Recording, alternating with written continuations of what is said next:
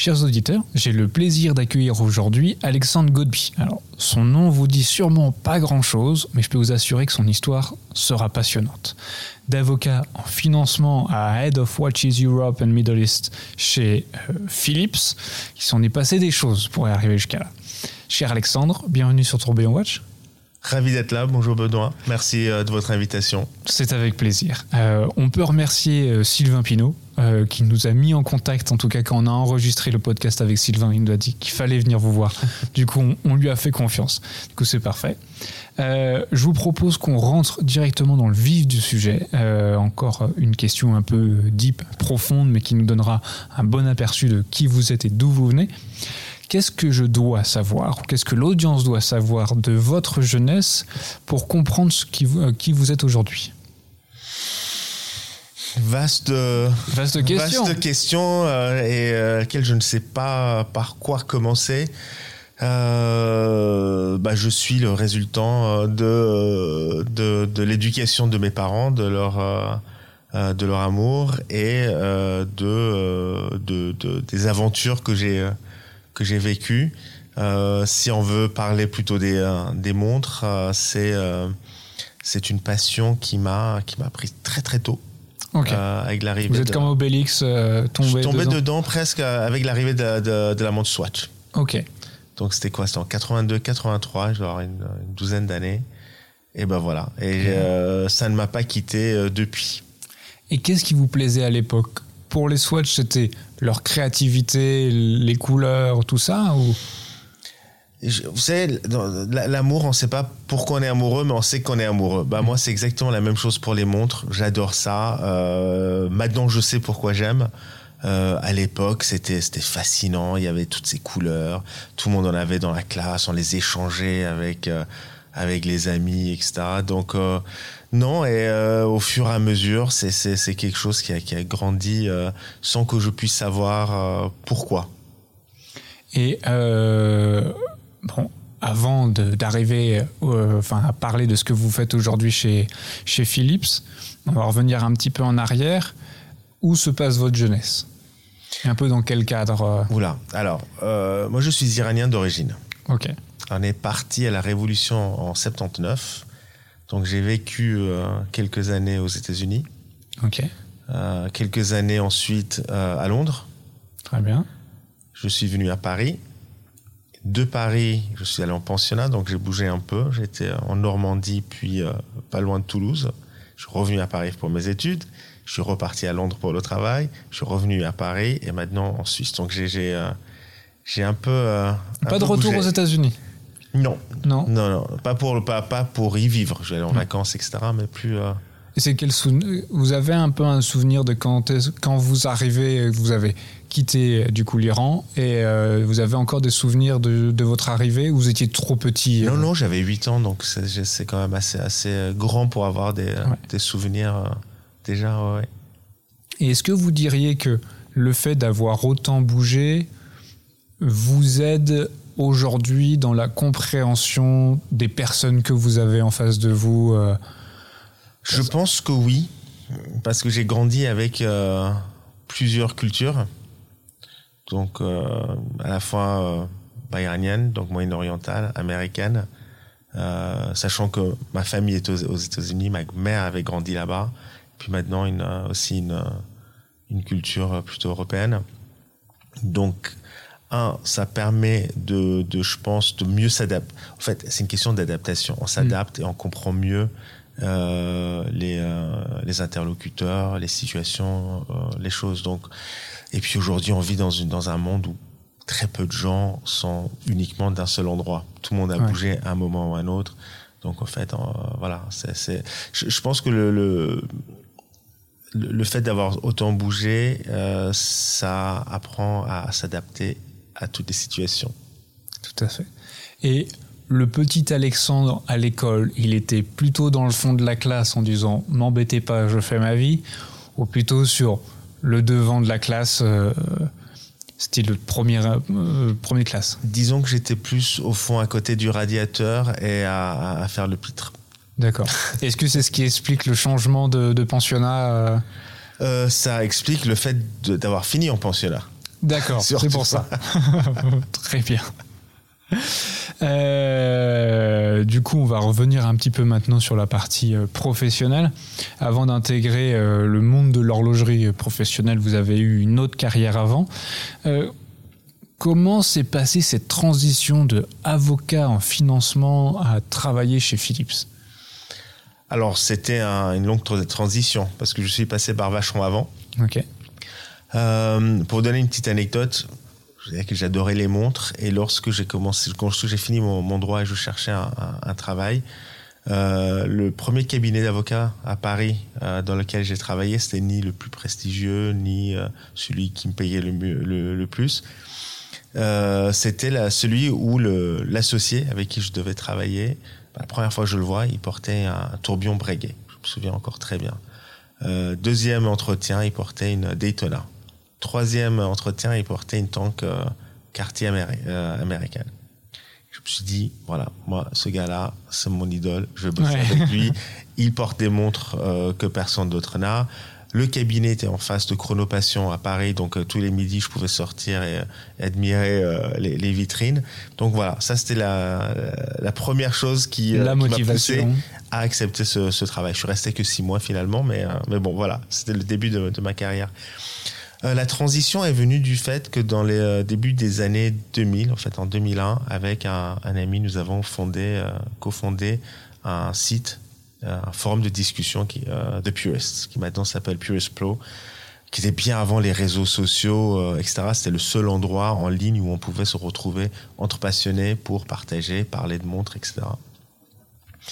Et petit à petit, j'ai commencé à faire un peu de, de consulting pour des marques à organiser des événements clients. Il faut pas oublier qu'en début des années 2000, euh, euh, les marques, leurs clients, c'était les détaillants. Oui, il n'y avait pas de contact avec le client final. Ils ne connaissaient pas le, la personne qui venait, qui mettait l'argent sur la table et qui portait leur montre. Donc, je commençais à organiser des événements, des événements clients, des sur événements Paris. sur Paris, collectionneurs, etc. Et, et, petit à petit, on a fait aussi ailleurs, parce que The Purist, via The Purist, on était euh, très international.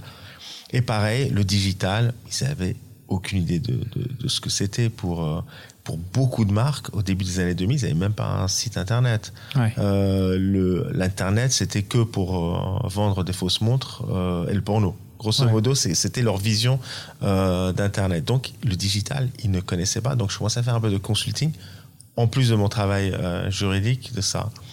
Et en début des années de, en début de 2008, euh, Vacheron, Constantin, m'a contacté en me demandant si euh, j'acceptais de venir euh, travailler pour eux et pour monter vraiment un département digital. digital, médias sociaux et CRM, client marketing. Et pour moi, c'était une décision que j'ai prise en à peu près euh, une seconde et demie. Le oui. Ouais, exactement. Ouais, avant J'arrive quand? Ouais, exactement. J'ai raccroché vite fait avant qu'il change d'avis. et, euh, et en fin d'année 2008, euh, on a déménagé, femme et enfants, Allez, c'est parti. à Genève, voilà, pour travailler chez Vacheron Constantin. Ouais. Et est-ce qu'il y avait le Vacheron qui vous appelle, qui vous dit Ok, Alexandre, on a besoin de vous pour justement toute la partie digitale, etc est-ce qu'il y avait une partie de vous de j'accepte parce que c'est un premier pas dans euh, le monde professionnel horloger et euh, du coup de faire votre passion, bah, votre travail, mais que la technique de euh, mener une campagne digitale, etc., on verra un peu sur le tas. Bah, en fait, vous aviez déjà une connaissance un peu pointue oui. des outils? Oui, parce que sur The Purist, on, faisait des articles, on allait visiter euh, BAL, SCHH, etc., il fallait écrire les articles en utilisant HTML. Donc euh, mm. ça. Mais bon, je savais que là, c'était pas pour faire que de la technique, c'était surtout pour faire de la stratégie.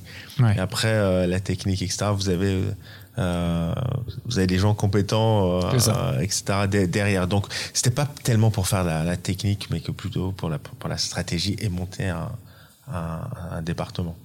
Et justement, vous avez fait quoi avec Vacheron? Est-ce que vous pouvez nous expliquer, euh, euh, parce que vous étiez un peu le Christophe Colomb, il y avait, il y avait tout à faire il y avait tout à faire, mais euh, en fait, vous voyez un peu le. Alors, partez sur. il y avait tout. quand je suis arrivé, ils avaient déjà un site web, bien sûr, mais Mm. il y avait tous les développements à mettre en place, la stratégie, qu'est-ce qu'on souhaite euh, communiquer. Euh, J'avais monté un forum de discussion, donc ça faisait partie des tout premiers forums sponsorisés par les marques qui s'appelait The Hour Lounge, euh, qui. Qui existe toujours. Qui existe maintenant uniquement sur Instagram. Ouais. Euh, mais qui est très différent parce que là, vous aviez vraiment euh, de la discussion, des articles, etc. Donc beaucoup plus approfondi, qui à l'époque marchait bien. Aujourd'hui, je pense que c'est un peu passé de mode. Les, les, les gens veulent aller vite et avoir des informations très précises et, et- et rapidement. Derrière, il y avait tout un, projet euh, de CRM, donc de client marketing. Il fallait savoir qui sont les clients. Donc, euh, j'ai créé un club qui s'appelait Our Club, dédié uniquement aux euh, possesseurs de Vacheron Constantin. Et à l'intérieur de ce club, on, organisait des choses. C'était au fait aussi, on organisait pour des, événements où on offrait aux membres du club des avantages, justement pour pouvoir fidéliser Mm. euh, les membres, les clients, pour qu'ils puissent, pour que le bouche à oreille marche, parce que finalement, il n'y a rien de mieux que le bouche à oreille entre Ouais. collectionneurs, entre passionnés. C'est pas la pub, euh, les euh, euh, ou les posts Insta, etc., qui, qui vous ramènent systématiquement beaucoup de, de, de clients. Euh, et après, il y avait la, la collecte de data, qu'est-ce qu'on fait avec, euh, euh, tout- toute la- l'organisation que, que, que vous voyez aujourd'hui, au fait, a commencé à, ce- à cette époque-là. Et si on vient un peu sur euh, The Purist, euh, parce qu'on est vraiment au tout début Oui. de euh, comment étaient vus les forums par les marques? Bah, comme je vous ai dit, il, pour eux, c'est les forums, c'était Internet. Et Internet, c'était le porno et les, les montres fausses. Ouais. Et je me souviens, première SIHH à Genève, où on va en tant que membre du Puriste, donc journaliste. Nous, on se présentait comme journaliste. Déjà, ils ne voulaient pas nous accepter. Mm. Donc, on a été invités par des amis qui étaient détaillants et ils nous ont dit voilà, ils font partie de l'équipe. Donc, on a eu nos invitations au SIHH. Et je me souviens, une marque, euh, alors là, c'était en 2002, je pense, parce qu'on a créé Puris en 2001. En 2002, on était dans une marque, ils nous demandent qui, qui, qui vous êtes, etc. Donc on leur a expliqué. Ils nous ont demandé de sortir de la, de la présentation. Oui, Et ça a très pas mal changé entre temps. Oui. Ouais. Mais du coup, vous- on vous dit bon bah Alexandre, euh, enfin non, euh, monsieur, veuillez sortir. Ouais. Enfin, vous avez quoi en tête quand vous sortez du- de la présentation? Vous dites bon, il va falloir redoubler d'efforts ou Bah, ça va être challengeant là si on non, parce qu'on s'est dit, nous, on savait qu'on était dans le, dans le juste.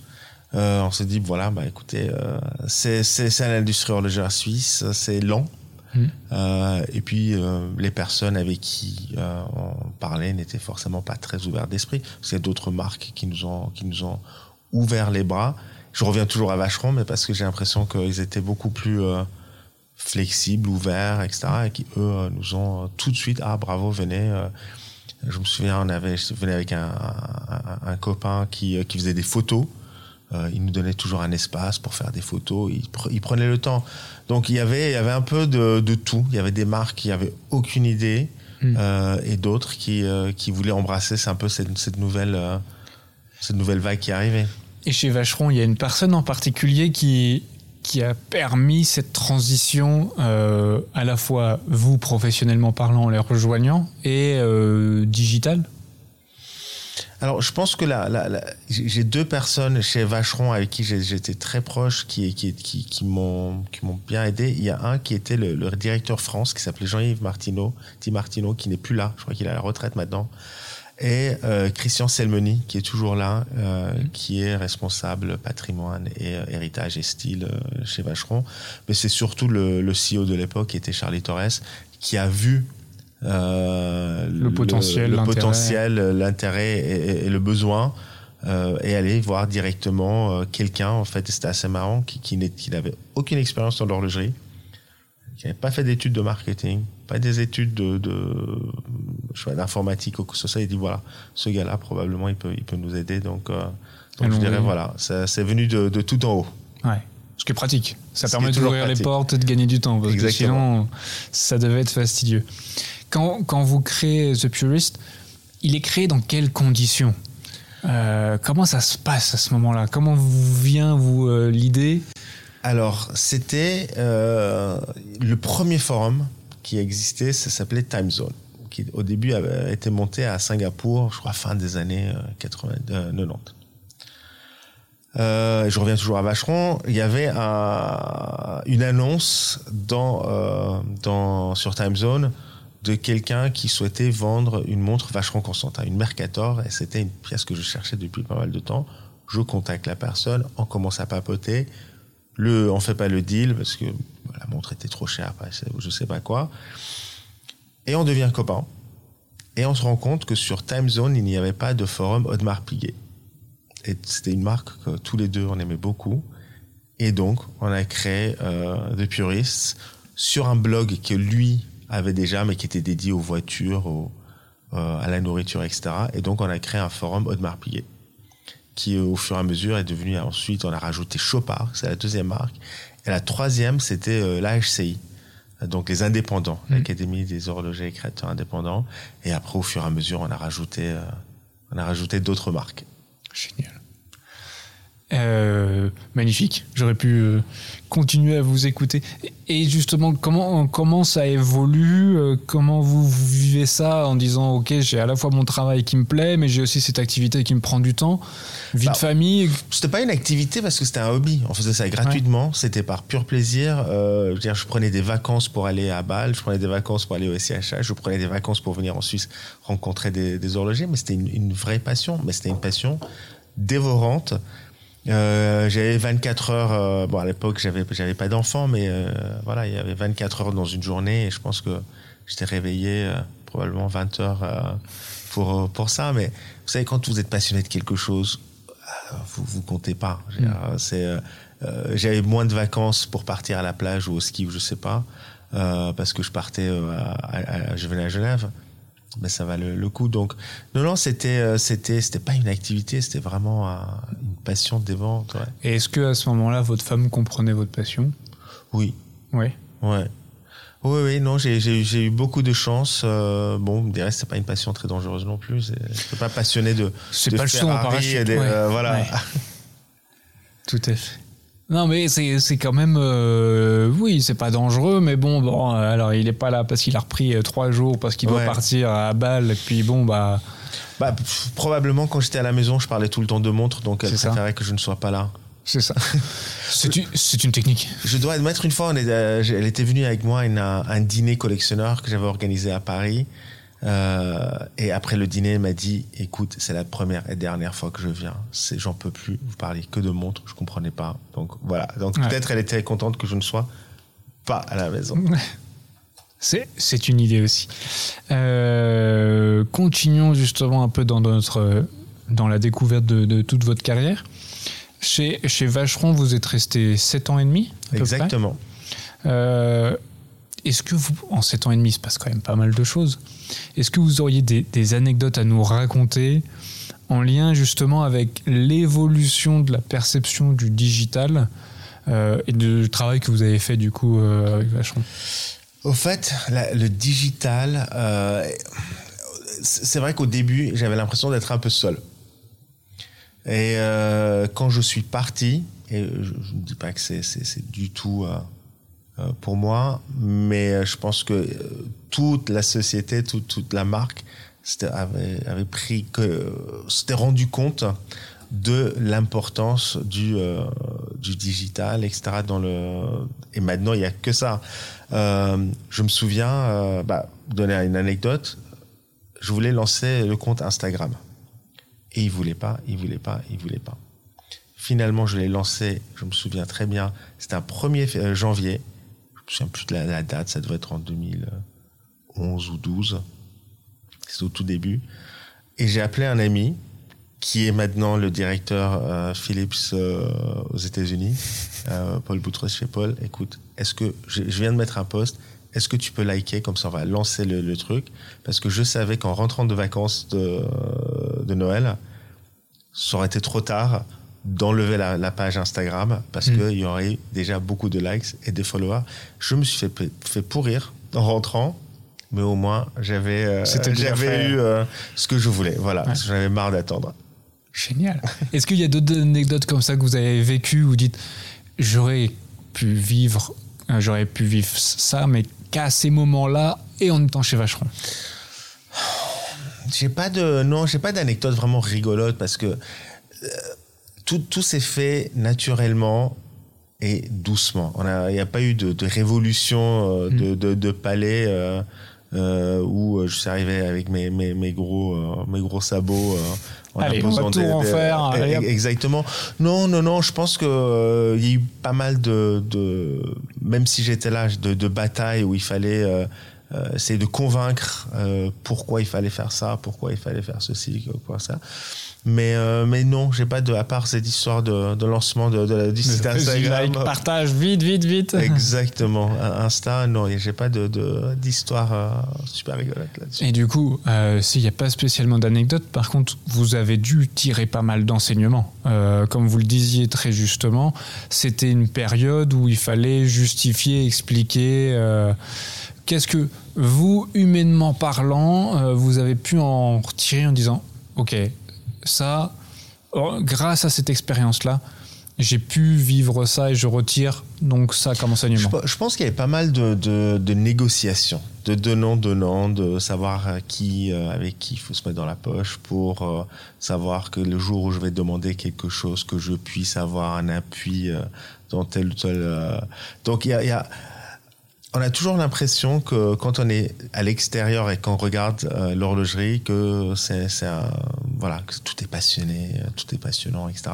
Mais c'est une entreprise comme une autre, euh, avec des gens qui sont passionnés, des gens qui pourraient travailler dans une épicerie ou chez Carrefour, ça, ne ça changerait rien. Mais euh, je, je dirais, moi j'étais passionné par ce que je faisais mais ça n'a, c'était pas un travail ou une atmosphère de travail très différent d'une société euh, normale X ou Y, non, non horloger, voilà. Donc euh, donc il n'y a, pas un point bien spécifique en disant voilà euh, j'ai appris ceci cela. Ce, ce que ça m'a permis de faire, c'est très bien comprendre le marché de l'horlogerie, de l'intérieur, euh, le fonctionnement, le design, le marketing, euh, la vente, rencontrer beaucoup de, clients, de beaucoup de collectionneurs, de d'avoir un, networking qui était très, important.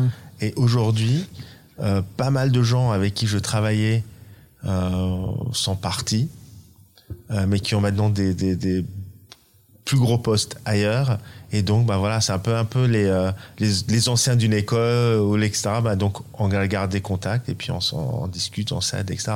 Donc, je pense que le, à part bien sûr de, m'avoir permis de mettre un pied dans l'horlogerie et de venir ensuite chez Philips, parce que je pense que si je n'avais jamais été chez Vacheron, Vacheron, j'aurais jamais pu venir chez Philips. Euh, mais c'est aussi euh, d'apprendre de l'intérieur tout le tout le, le, le marché et l'industrie de l'horlogerie. Et justement, si euh, on va profiter de, de votre expertise dans, sur ce sujet-là, est-ce que vous pouvez nous expliquer comment fonctionne le marché horloger à l'époque et aujourd'hui? Le marché horloger, c'est très vaste mmh. parce que marché horloger, vous avez le Swatch et vous avez euh, je sais on va pas, dire le Kari Voutilainen qui fait 50 montres par, ouais. euh, par, le, par Restons dans la gamme d'un Vacheron Constantin. Euh... Bah, le, le, marché, en fait, ce qui, ce qui était intéressant, mais encore une fois, le marché, c'est un vaste, vaste, vaste sujet. Mais c'est surtout euh, de voir comment, la, comment naît une montre, mm -hmm. comment on décide de ce qu'il faut, et euh, comment on l'amène sur le marché, comment on le market, comment on le vend et à quel prix, etc.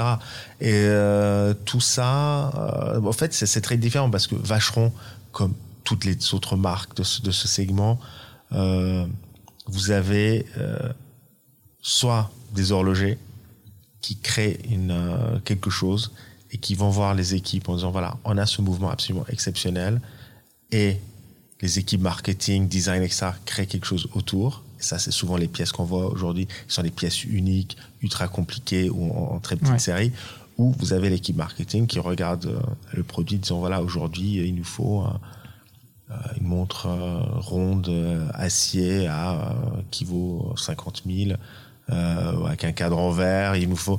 Donc après, c'est vous avez les équipes marketing qui qui suggèrent ce qu'il faut faire, et ensuite c'est l'équipe produit qui doit développer un, produit qui correspond à ce que l'équipe marketing pense euh, le meilleur pour le marché. Voilà, ce jour-là.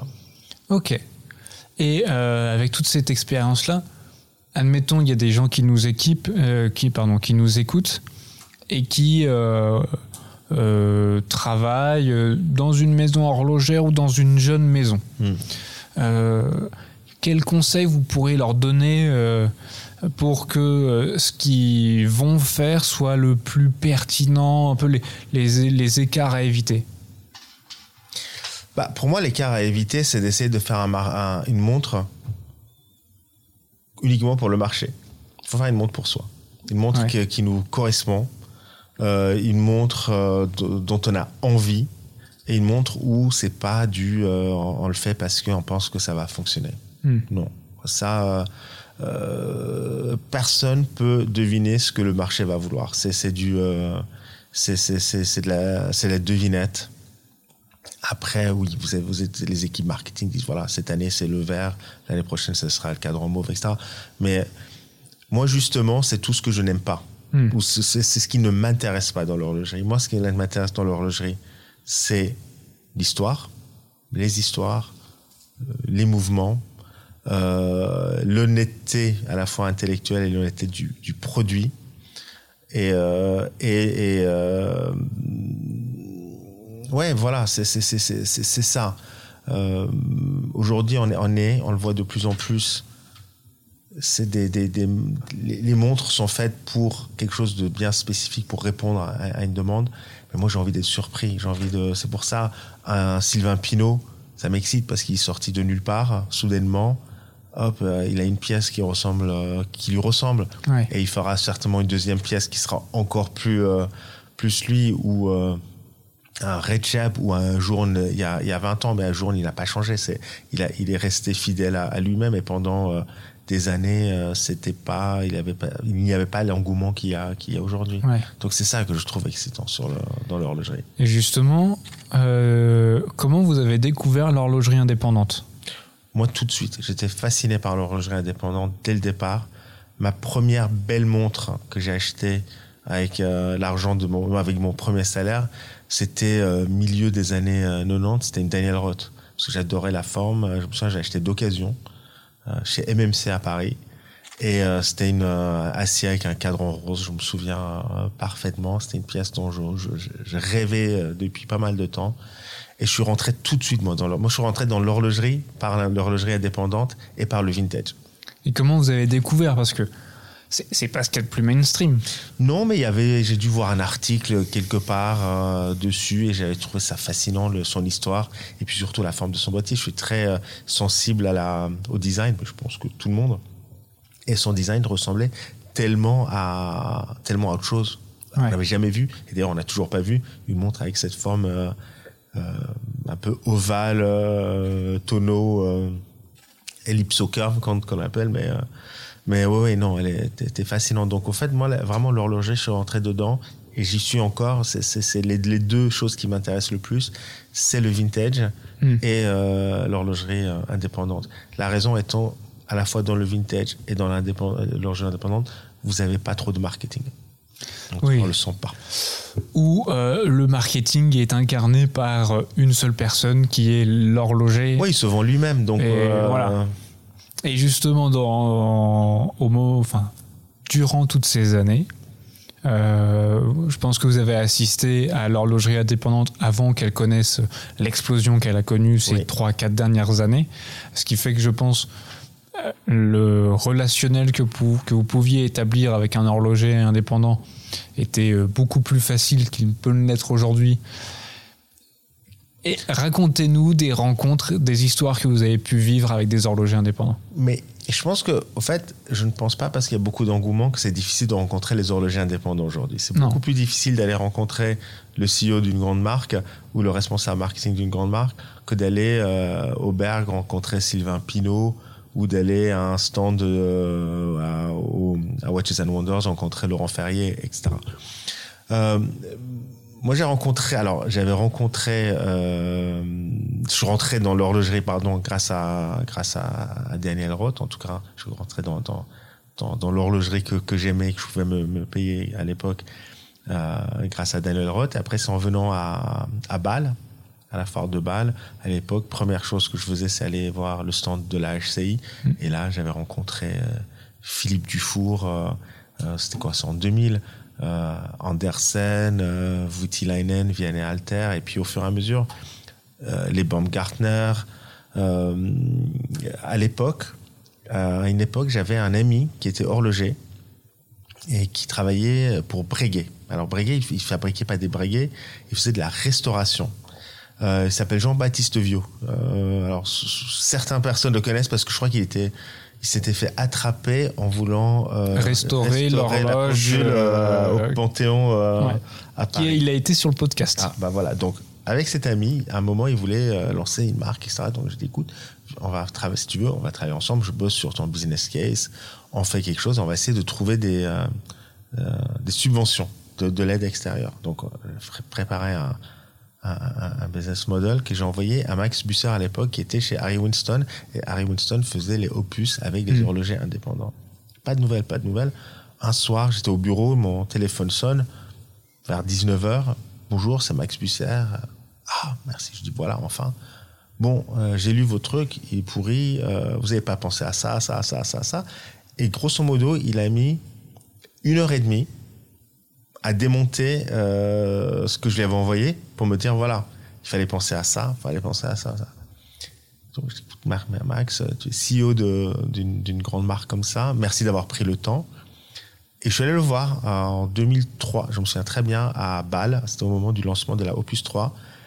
Et euh, on est devenu euh, on est devenu amis.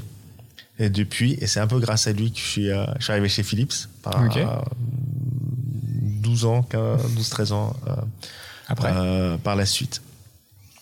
Donc, alors c'est pas vraiment de l'horlogerie indépendante, mais c'était à l'époque de, de, des, opus que j'ai rencontré euh, Max. Et grâce à lui, après, euh, tous ceux qui ont travaillé sur les euh, sur sur sur sur les les, les, projets opus, mais c'était vraiment c'était c'était c'était balle. Et puis je me souviens avec des copains, on partait, on, on venait en voiture, on allait à la Vallée de Jour, on rencontrait euh, euh, Roth, et voir euh, tous les euh, tous les, les cabinetiers du coin. On rencontrait à Genève, il y avait Andersen, il y avait Prezioso, donc c'était c'était fascinant. C'était pour nous, c'était comme aller à à Disneyland. Oui, c'est ça. Ouais. Puis en plus, on passe toujours un bon moment. Exactement. Et le petit café, voire plus. Souvent beaucoup plus. Mais c'est très sympa. C'est, ça sortait de l'ordinaire, ça sortait de, de moi, de, de, ce que je vivais à, à, Paris. Et après, pendant, pendant euh, de longues années, il n'y a plus de nouveaux indépendants. Car je pense qu'après la crise de 2008-2009, on a toujours eu les grands, les MBNF, les Urwerk, les De Béthune, après Smith, euh, euh, Dufour, Voutilainen, etc. Mais il y a eu pas grand monde jusqu'à l'éclosion d'un de Recep Recepi en 2017-18 quand il a sorti la, son chronomètre contemporain et que grâce à son succès à lui ça bah, donnait l'envie à d'autres. Euh. Je pense que les autres étaient là, mais souvent, soudainement, ils ont eu le, la lumière sur eux, voilà, en disant voilà, c'est possible, on, hmm. peut aller voir, il y a des choses à faire, mais euh, oui, c'est. Euh, il est très jeune, tu vois, il est à quoi 32 ans, je crois, Recep. Mais bon, c'est vrai que c'est son, son éclosion qui a maintenant euh, donné cette deuxième vague ou troisième vague, parce que la première vague était quand même dans les années 90, euh, avec les Dubuis, les... Euh, les, les, les Urwerk, les, les exactement, les, les Calabraises, etc. Et il paraît, alors je me trompe peut-être, que euh, vous avez été un moment l'heureux propriétaire d'une Dufour. Oui. Comment ça s'est passé? Parce qu'aujourd'hui, c'est un fantasme euh, d'avoir une Dufour pour certains. Ah oui, mais euh, je me souviens très bien, c'était en 2001 euh, ou 2000. Il venait de présenter la Simplicity. Et je suis tombé amoureux de cette montre. Autant que je suis tombé amoureux de, du Philippe lui-même, la façon dont il présentait. Je suis allé le voir au Celia plusieurs fois, etc. Et, euh, et je lui ai commandé une, Simplicity qui a mis euh, quand même euh, trois ans à venir qui était long à l'époque. Et de ma vie, je n'avais jamais payé aussi cher pour une montre. Je ne dormais pas pendant, pendant, pendant des nuits.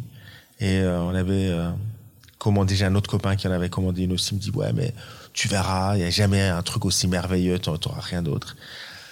Je l'avais payé 25 000 euros à l'époque. Mmh. Et euh, ouais, j'avais jamais payé autant pour une, pour une montre. Et puis, euh, je l'ai eu, je l'ai porté avec beaucoup, beaucoup, beaucoup de plaisir. Et euh, quelques années, pas quelques années, mais je l'ai, revendu. Je l'ai revendu euh, bien avant l'explosion de Dufour, tout simplement parce que j'avais besoin de, de, fonds pour autre chose. Mais euh, je regrette peut-être de ne pas avoir euh, gardé quelques années de plus. Ouais. Mais bon, on ne sait jamais de toute façon. Mais j'achète pas les montres pour euh, ouais, pour ça. Tout à fait. on a pu voir un peu la période que vous avez passée chez chez Vacheron. Maintenant, on va s'intéresser à ce que vous faites chez Philips, parce que ça fait un peu plus de 8 ans maintenant. Bientôt 8 ans. Expliquez-nous votre travail. Parce que quand, quand, on lit votre titre, en tout cas sur LinkedIn, euh, qui est euh, Head of Watches Europe euh, and Middle East, mmh. ça veut tout dire et rien dire. oui, alors très sympa. ça veut dire quoi? Alors, mon rôle, c'est un de gérer l'équipe de Genève. Ok. Nous sommes, euh, nous sommes à peu près 14, euh, 14 personnes.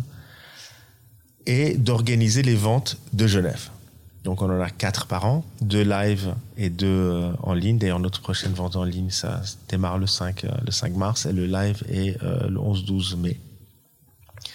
Donc à part un, la partie purement management des équipes, que je pense n'est pas très intéressant pour, pour, les, pour les auditeurs. La partie plus euh, sexy, euh, c'est bah, trouver les pièces. Une fois qu'on trouve les pièces, il faut euh, les examiner, trouver une évaluation, négocier avec le client pour qu'il vous les donne à vous et, et pas à quelqu'un d'autre. Ouais. de travailler un peu sur le marketing autour de comment la, la vendre, de monter une vente. Alors monter une vente, c'est c'est pas aussi facile parce qu'on essaye d'avoir. Il, il, faut avoir un peu de tout dans une vente pour la rendre intéressante. Si vous avez que des top pièces à un million, vous allez intéresser le haut de la pyramide et tous les autres ne seront pas là. Si vous avez que de l'entrée de gamme, vous allez perdre beaucoup d'autres. Donc il faut, c'est un vrai savant mélange. En fait, un, un catalogue de vente, c'est comme un, un festin. Quand vous allez manger dans un, dans un restaurant étoilé, vous prenez le menu de dégustation, vous avez 15 assiettes qui arrivent, il faut qu'au bout de la 15e assiette, vous, vous ayez autant envie de continuer euh, sans dire ouf, j'en ai marre ouais. ou ah, j'ai pas eu assez. Et donc, il faut, il faut monter, il faut avoir des choses intéressantes qu'on trouve pas partout, etc., mais qui parlent un peu à, un collectionneur qui a tout, qui a 60 ans, et au jeune collectionneur qui a 25 ans, qui a envie de découvrir, entrer. Donc, ça, c'est un, un, un, des gros, tra... gros, euh... un gros travail. C'est un gros, c'est la plus grosse responsabilité, c'est d'essayer de trouver toujours un, une vente avec un, équilibre. Après, derrière, on, on, prépare la vente, on vend la vente.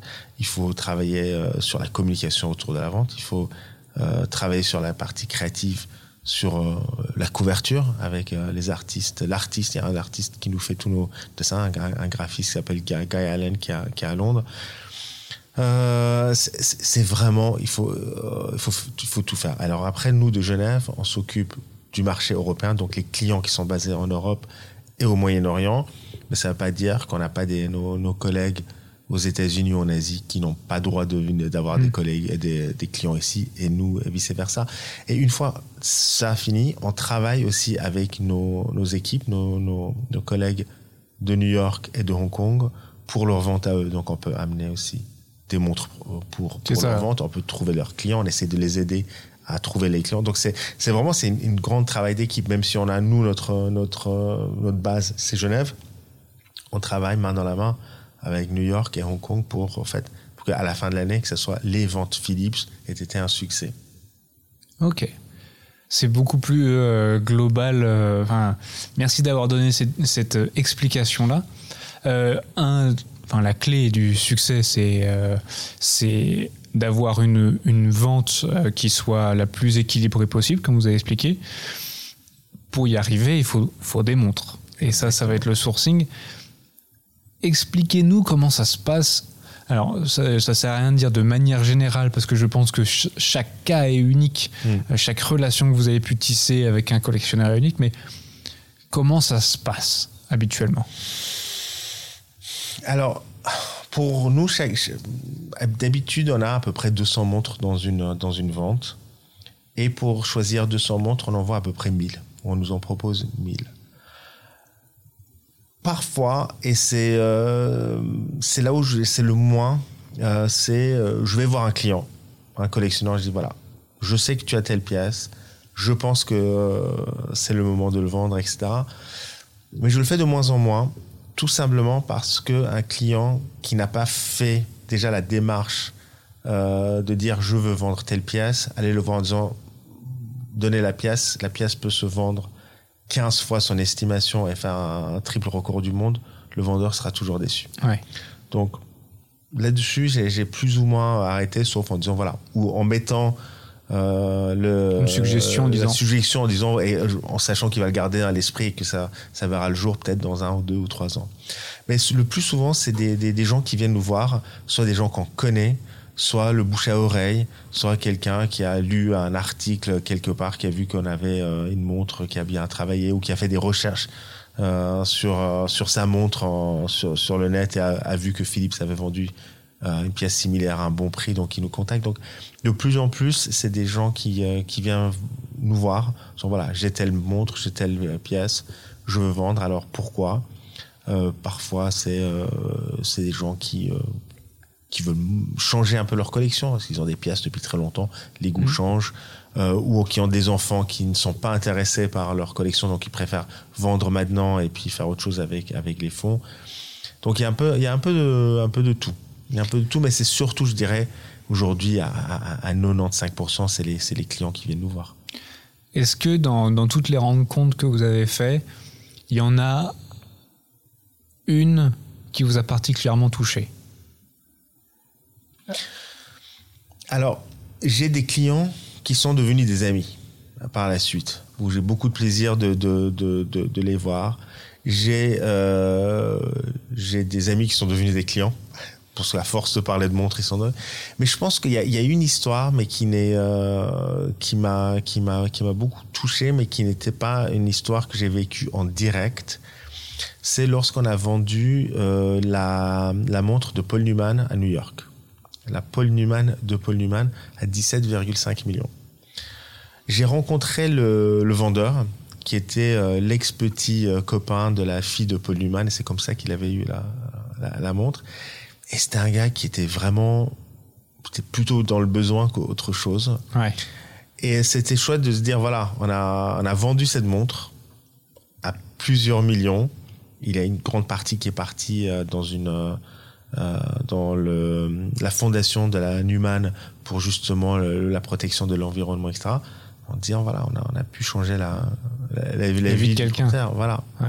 Et il y a beaucoup de ça aussi. Il y a pas mal de gens qui vendent parce que bah ils sont dans le besoin. Il faut payer les factures de de, de santé, le- leurs enfants partent à la fac, etc. Donc c'est pas toujours des, des millionnaires qui viennent, euh, qui Ouais. veulent donner. C'est, euh, je sais que parfois de l'extérieur on a cette impression-là, mais il y a beaucoup de gens. C'est pas parce que votre montre s'est vendue un million qu'il y a 40 ans, quand vous l'avez acheté, euh, ça valait autant. Ça pouvait valoir 200, 300 dollars Ouais. et qu'aujourd'hui ça vaut un million et que voilà c'est c'est c'est la vie c'est le marché etc mais je pense que c'est c'est ça c'est quand on, on on sait que quand on donne euh, on, peut euh, ce qu'on vend quelque chose peut changer la vie de quelqu'un et puis là par exemple dans les ventes qui arrivent on a un client qui est assez âgé qui a décidé de tout vendre et tout ce qui va, il va tout donner aux, charités, donc à l'UNICEF, à Protection de l'enfance, etc. Donc il a toute sa collection qu'il a amassée sur les 40 dernières années. Il a, il a 90 ans, bah, il dit voilà, maintenant, euh, je donne ça aux autres. Donc ça, je trouve ça fantastique. Ouais. Et euh, quel, quel conseil vous pourriez donner pour les choses à ne pas faire lorsqu'on est dans, dans un travail de relation comme vous, vous avez? Euh, Où la, la, relation client est primordiale, sinon on n'a pas accès Il n'y a que ça. Il n'y a que ça. Je pense que la chose à ne pas faire, c'est de, de, de, pousser. Vous ne pouvez pas pousser quelqu'un à acheter une montre, vous ne pouvez pas pousser à quelqu'un à vendre une montre. Il faut écouter, comprendre pourquoi quelqu'un veut vendre, essayer de trouver la meilleure solution, essayer de répondre à ses besoins et euh, après, vous, vous aidez vos clients à, construire des collections, à compléter des, collections. Mais il faut pas être pushy. Il n'y a rien de pire. Mais, personne n'aime ça. Vous allez, euh, c'est un peu comme les gens qu'on voit un peu dans les boutiques, euh, qui vous appellent dans la rue, qui essaient de vous refourguer quelque chose qu'ils ont dans la main. Non, il faut, il faut être patient et il faut être à l'écoute de, de, de, de, la personne que vous avez en face pour essayer de comprendre leurs besoins. Hmm. Et pour pouvoir apporter une, une, une une solution. Il n'y a, c'est pas le, une, il y a pas de taille unique. Il faut, il faut vraiment faire sur mesure à, pour tout le monde. À, tout le monde. Ouais. Ok. Et est-ce qu'il y a des questions euh, à poser pour justement savoir euh, ce que la personne recherche, etc. Moi, j'ai pas vraiment un, j'ai pas un guidebook sur euh, ce qu'il faut faire ou pas faire. C'est vraiment au feeling. Et je pense que les relations humaines, c'est du feeling. C'est, euh, il faut pas venir avec la liste de choses. Voilà, je vais lui poser telle question, telle telle. Vous discutez. On est tous les deux euh, des, euh, des, êtres humains. On essaie de se comprendre. J'ai, j'ai pas de, j'ai pas un, j'ai pas un modus operandi. Vous et puis chaque personne est différente et puis vous réagissez chaque fois euh, différemment avec la personne que vous avez en face.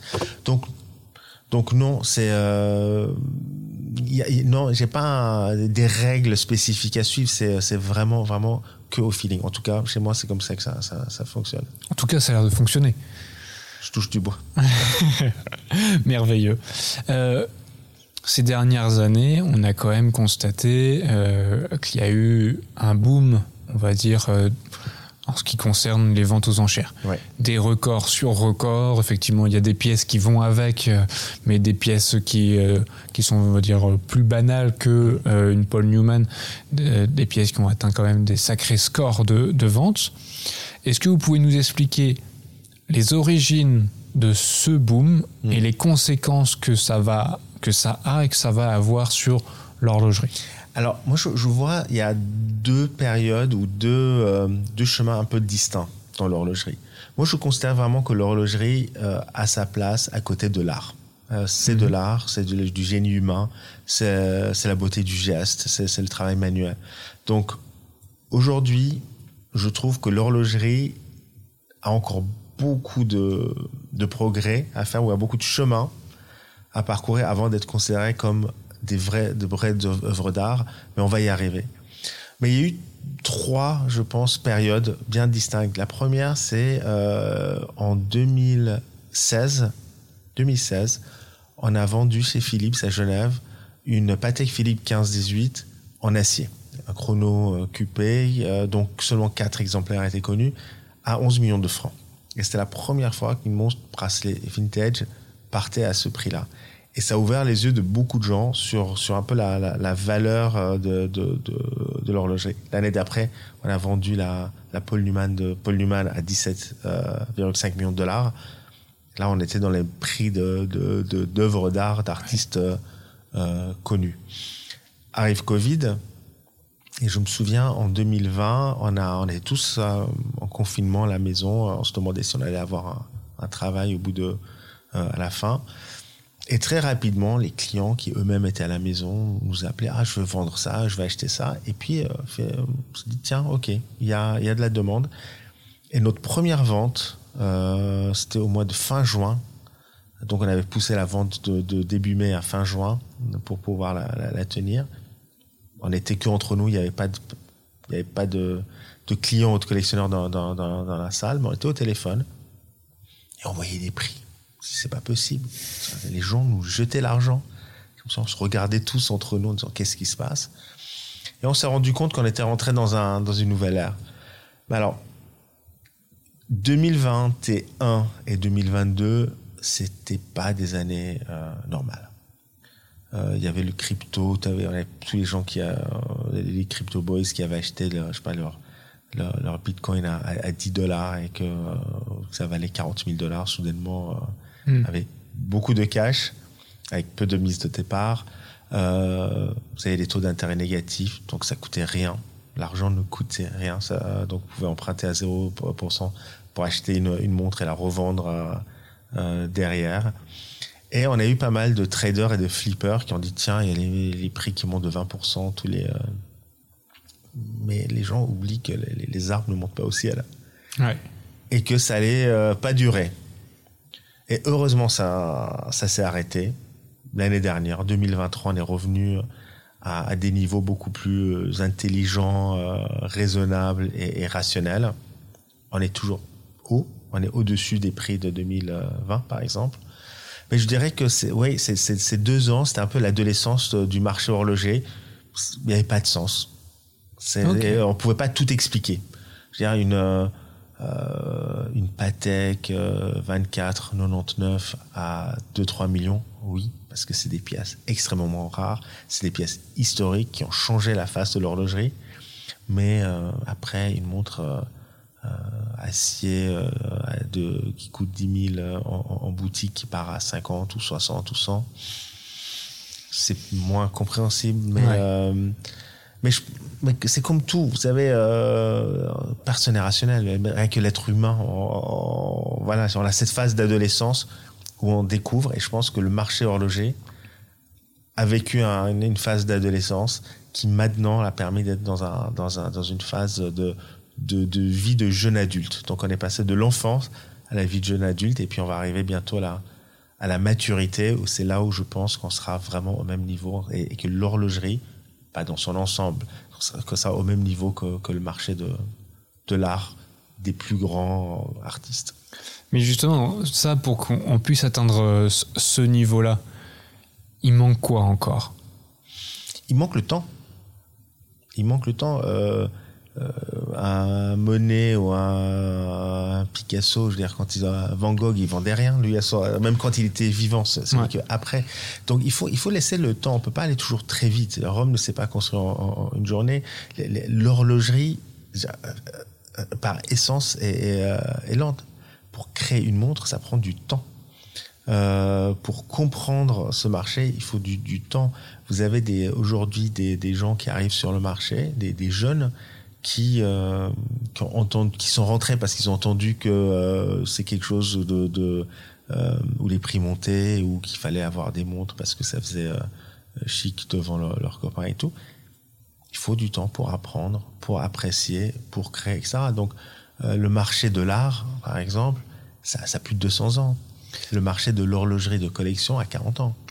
Oui, tout à fait. Mais le, le warning peut-être que je mettrais, et vous me dites si je me trompe, ça va être euh, quand on regarde l'art, il y a eu des périodes artistiques bien précises, avec effectivement des Monet, des Van Gogh, euh, qui, que ce soit, c'est vraiment bien précis. On sait ce qui a été fait, etc.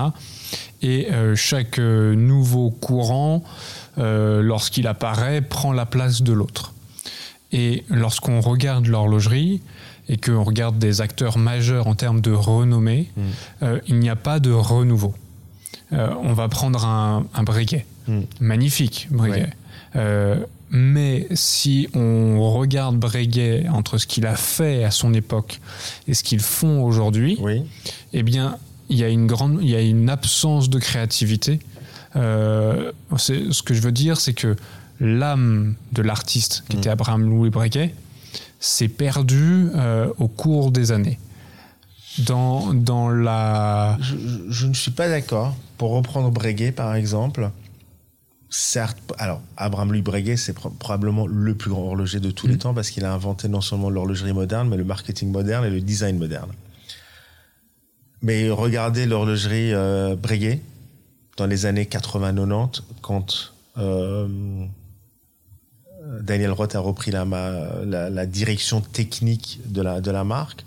Au fait, c'est lui qui a réintroduit le, le design et l'ADN de Breguet Abraham Louis et les a transposés en, en montre de poche. Et ce qu'on voit aujourd'hui, ce que ce qu'a créé et introduit Roth. Alors après, peut-être euh, entre les années 2000 et aujourd'hui, il manque une créativité, etc. Mais et c'est peut-être pour ça aussi que les euh, certaines montres modernes d'autres marques, mais y compris ne, ne marchent pas si bien que ça sur le marché secondaire, qui sont moins demandés, mmh. parce que les alors on parle de l'horlogerie, mais l'horlogerie c'est euh, X millions de, de, de montres euh, par an, et le haut du panier, ce qui est vraiment recherché, oui, moi j'aimerais quelques milliers, c'est quelques milliers.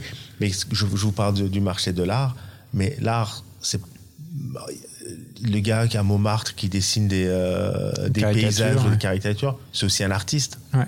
Mais est-ce que ça, ce qu'il fait a la même valeur que ce qu'a fait un, je sais pas, un Modigliani ou un, ou un, ou un, ou un Monet, ou un Monet? Je sais pas. Donc, c'est pas euh, une montre n'est pas égale toujours à une autre montre. Oui, tout à fait.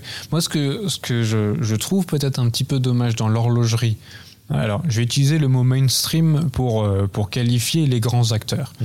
Euh, un peu comme vous, j'ai découvert l'horlogerie par les horlogers indépendants. C'est une rencontre avec Jean-Baptiste Viau un 17 septembre euh, au, au, cimetière du Père-Lachaise. C'est quelque chose à vivre. Euh, vous le voyez arriver dans. C'est même pas une moto, c'est pas une mobilette, mmh. c'est entre les deux. Ouais. C'est génialissime. Et euh, le fait de rentrer dans son atelier, de voir ce qu'il fait, et lorsque j'allais dans des boutiques Breguet, Patek euh, et Audemars, en fait, je voyais toujours la même chose, oui. mais avec une couleur différente. Ou à un moment donné, breaking news, on a changé les index. Mm.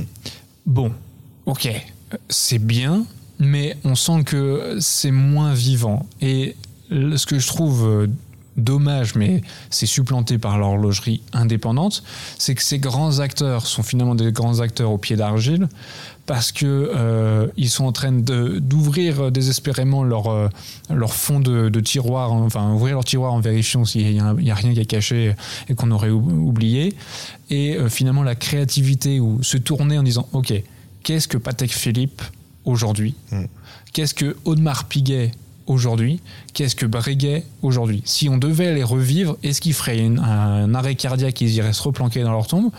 Ou bien euh, si on change des choses et qu'on redevient créatif en étant soi-même, mmh. comme vous avez dit, eh bien, euh, on aurait ces applaudissements. Et c'est ce qu'on trouve avec l'horlogerie indépendante. Alors, moi, je suis un, un immense fan d'horlogerie indépendante. Je ne dirais jamais de.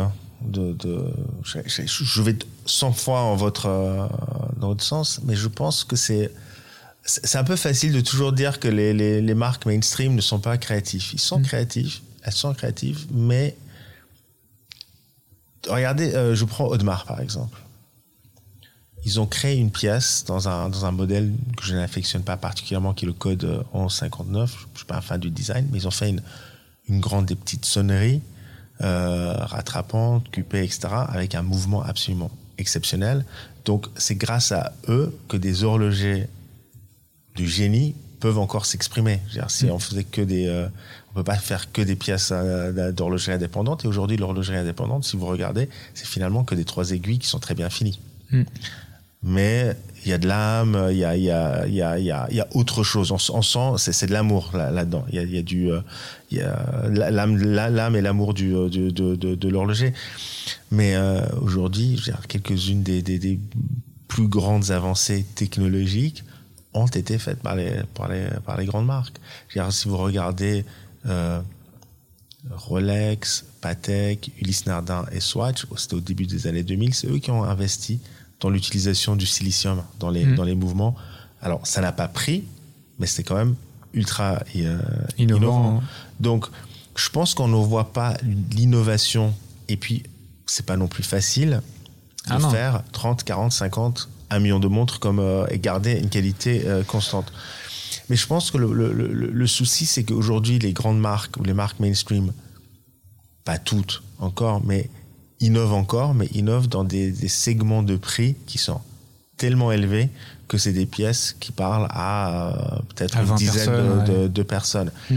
Alors certes, c'est vrai, euh, on a marre de voir toujours la même montre avec un index différent, etc. Et puis vous avez des jeunes indépendants qui arrivent, qui sont super sexy, c'est fun, c'est. Mais j'ai malheureusement l'impression qu'on revit aussi un peu ce qui s'est passé au début des années 2000 où vous aviez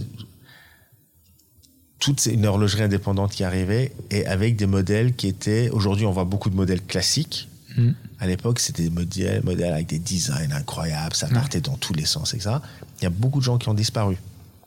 Donc c'est pas parce que alors aujourd'hui ils ont Instagram ils ont les réseaux sociaux ils sont ils sont beaucoup plus euh, euh, visibles qu'avant. Mais je pense pas je, je pense qu'aujourd'hui il faut pas euh, mettre dos à dos l'horlogerie indépendante et l'horlogerie mainstream c'est deux marchés différents qui Mm. parfois euh, overlappent. Euh, moi, je, trou- je trouve que chez nous, en tout cas chez Philips, les clients d'indépendants, c'est souvent les collectionneurs de montres vintage. Ok. Euh, je pense parce que ce que je, je disais au début, il n'y a pas de marketing derrière. Y a, dans une montre vintage, alors le marketing, vous l'avez pas. Vous, vous aimez parce que c'est le design, c'est l'histoire, c'est l'importance, c'est la qualité d'exécution. Pareil aujourd'hui dans, dans, dans l'horlogerie indépendante. Mais je pense pas qu'il y, a- qu'il y a deux différentes formes de- de- de- de- d'horlogerie. Là, tous les deux parlent à des, des, des clients différents et tous les deux peuvent être considérés comme étant euh, une, une forme d'art. euh, Ouais. Et c'est, c'est précisément le mot histoire que je trouve euh, le point commun entre les deux. Et en fait, c'est vraiment une peine euh, d'un passionné d'horlogerie euh, de, de dire Ok, quand on ouvre les livres d'histoire sur l'horlogerie, on a des anecdotes et des histoires qui sont racontées qui sont génialissimes. Ouais. Et aujourd'hui, de façon euh, moderne, on a l'impression qu'il n'y a plus d'histoires qui sont racontées. Mm. C'est que des rafraîchissements de ce qui a été fait par le passé. Et c'est là où je comprends tout à fait un collectionneur d'indépendants parce qu'il va vivre Mm. quelque chose avec l'horloger, ou le collectionneur de vintage qui parce que bah ouais ce type de montre là elle a été euh, euh, c'est bon la pièce qui est allée sur la lune ok très bien. Ou euh, c'est ils ont fait une expédition euh, dans le dans le pôle nord et puis c'est après coup qu'ils ont développé etc mais c'était la pièce elle a été faite pour cette expédition etc ça on peut penser Rolex Tudor etc aujourd'hui j'ai, ce que je trouve dommage, c'est justement cette absence de projet. Euh, et on se dit, ah mais est-ce que ça vous dit on vide l'horlogerie Mm. C'est euh, d'avoir ces trucs de ça c'est ça c'est ok ton voyage eh ben écoute ouais on va voir ce qu'on peut faire. Euh, maintenant c'est plus ça c'est Mike Horn. Euh, attends on a quoi? Tiens Mm. prends ça et puis va jouer. Mm. C'est c'est moins le OK, asseyons-nous, t'aurais besoin de quoi? Et après, on va voir nos équipes en mode alors, il va faire ça et ça. Qu'est-ce qu'on peut faire Mm. Et c'est ce qui se faisait à l'époque parce qu'il y avait la technique qui, qui primait. Il fallait avoir des outils de. Je, pense qu'à l'époque, ils faisaient leur marketing ou leur test euh, en temps réel. Ils sortaient quelque chose, ils disaient voilà, on va, on va envoyer ça la- sur la Lune ou dans, dans l'Arctique euh, ou au CERN euh, avec les milliards pour voir quels sont les.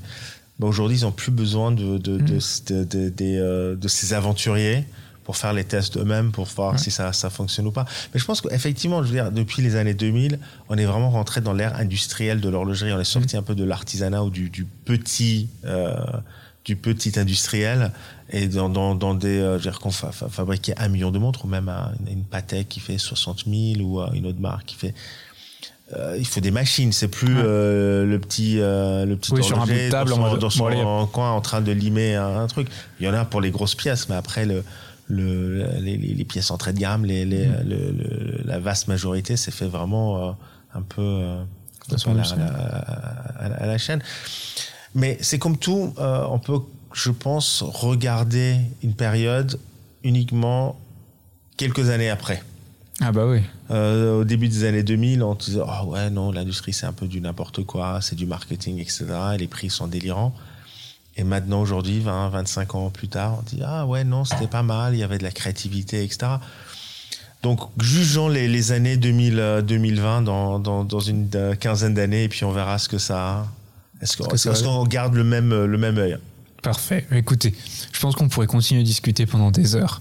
Euh, cher Alexandre, déjà, merci encore pour votre temps, toutes vos anecdotes euh, et vos enseignements. Ça a été un plaisir en tout cas de, vous accueillir sur, sur le podcast. Chers auditeurs, euh, si le podcast vous a plu, n'hésitez pas à nous le dire en commentaire et à le partager à votre entourage. Si vous découvrez euh, ce, qu'on fait, on va à la rencontre des, euh, des acteurs de l'horlogerie et puis ils nous partagent leur vie, leurs enseignements et leurs anecdotes. Et je tiens à profiter de, cette conclusion pour remercier Alix pour le montage de, de ce podcast et je vous donne rendez-vous pour nos prochaines aventures.